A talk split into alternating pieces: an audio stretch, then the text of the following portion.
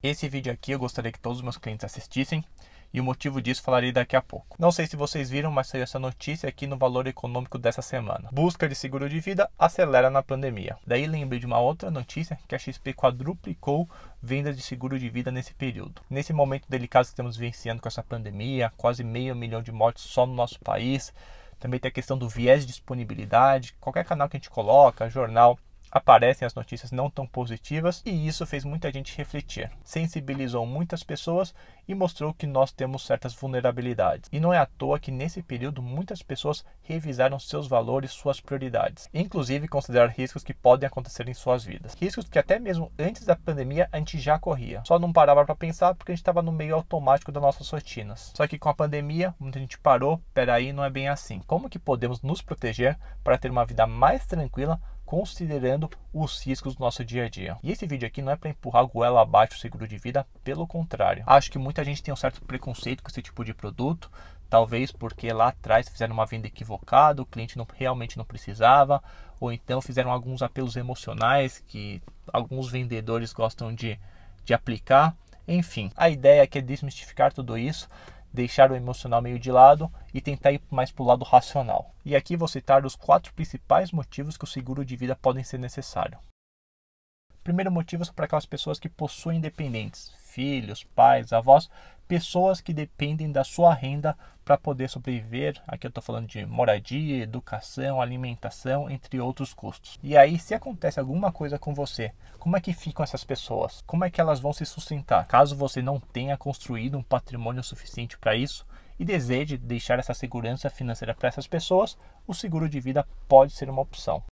Segundo motivo, você que já conquistou um patrimônio razoável, que dá uma certa segurança para os seus filhos, dependentes e tudo mais, você já pensou de como será essa sucessão, essa transferência de bens? Algumas coisas até dá para adiantar, como fazer a doação com reserva de usufruto de uma holding que estão os imóveis ou até mesmo de um fundo exclusivo fechado, mas outras vão cair no inventário. Quem já tocou inventário sabe que é um processo longo, burocrático e bastante custoso. Tem os custos dos advogados, o ITCMD, que é o Imposto de Causa Morte e Doação, que dependendo do estado pode chegar até 8%, talvez até aumente esse imposto.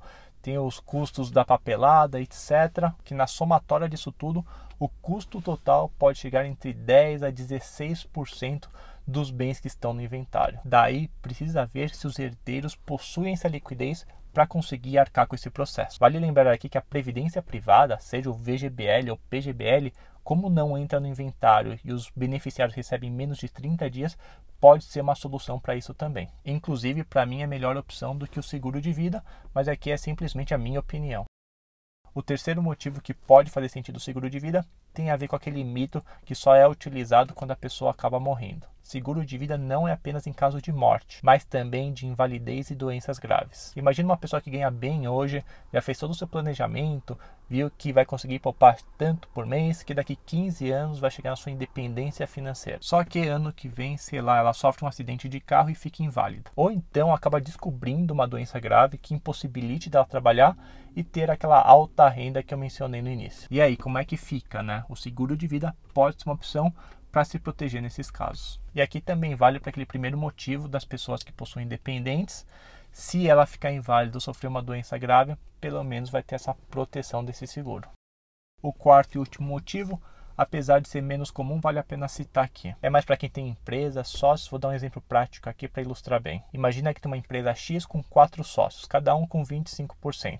E daqui X anos, um acaba falecendo em que as participações acabam indo para os herdeiros, mulher, filhos, entre outros. Muitas vezes essas pessoas que pegam participação não têm nenhum know-how sobre o negócio, acabam querendo dar pitaco, interferindo na gestão, prejudicando o desempenho da empresa. Inclusive, soube de casos que a companhia acabou terminando por causa disso. E o seguro de vida pode ser uma alternativa para essa questão. Com o seguro, os herdeiros não vão receber 25% da empresa. A empresa vai ter um seguro em que, caso um dos sócios acabe falecendo, o seguro é acionado e os herdeiros vão receber o valor monetário dessa participação. Vamos supor que a empresa vale um milhão de reais. Então a participação do sócio que tem 25% vale 250 mil, em que os herdeiros vão receber esse valor pelo seguro. E os sócios restantes, os outros três, cada um vai pegar um terço né, do, da participação do sócio que acabou falecendo. Então, nisso, a família, digamos assim, tem um valor justo monetário e os sócios restantes continuam na gestão sem nenhuma interferência dos herdeiros.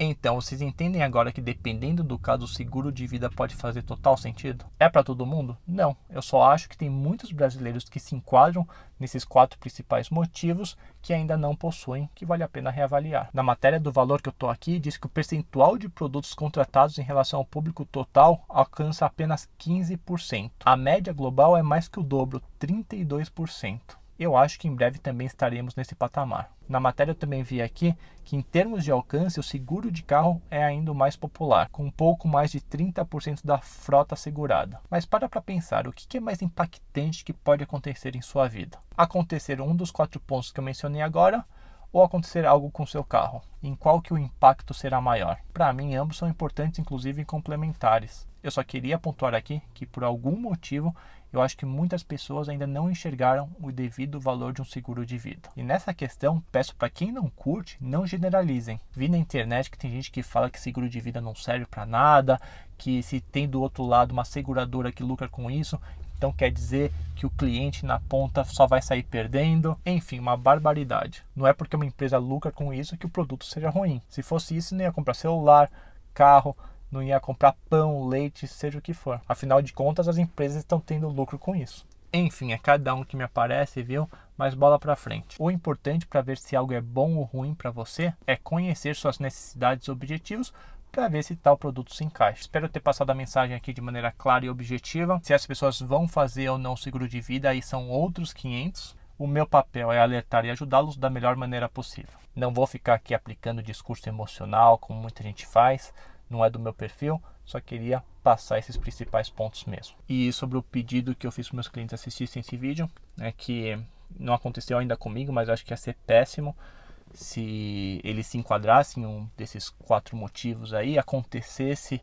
o, o que a gente não espera e a família ou a pessoa em si é, sofresse bastante nesse termo por falta de conhecimento desse tipo de produto. Então eu com esse vídeo aqui meio que me sinto no dever, na obrigação de passar essas informações, esse conhecimento para os clientes possam refletir, pensar, tomar a melhor decisão e qualquer coisa que precisarem estou à disposição. Muito obrigado pela atenção, se cuidem, até mais.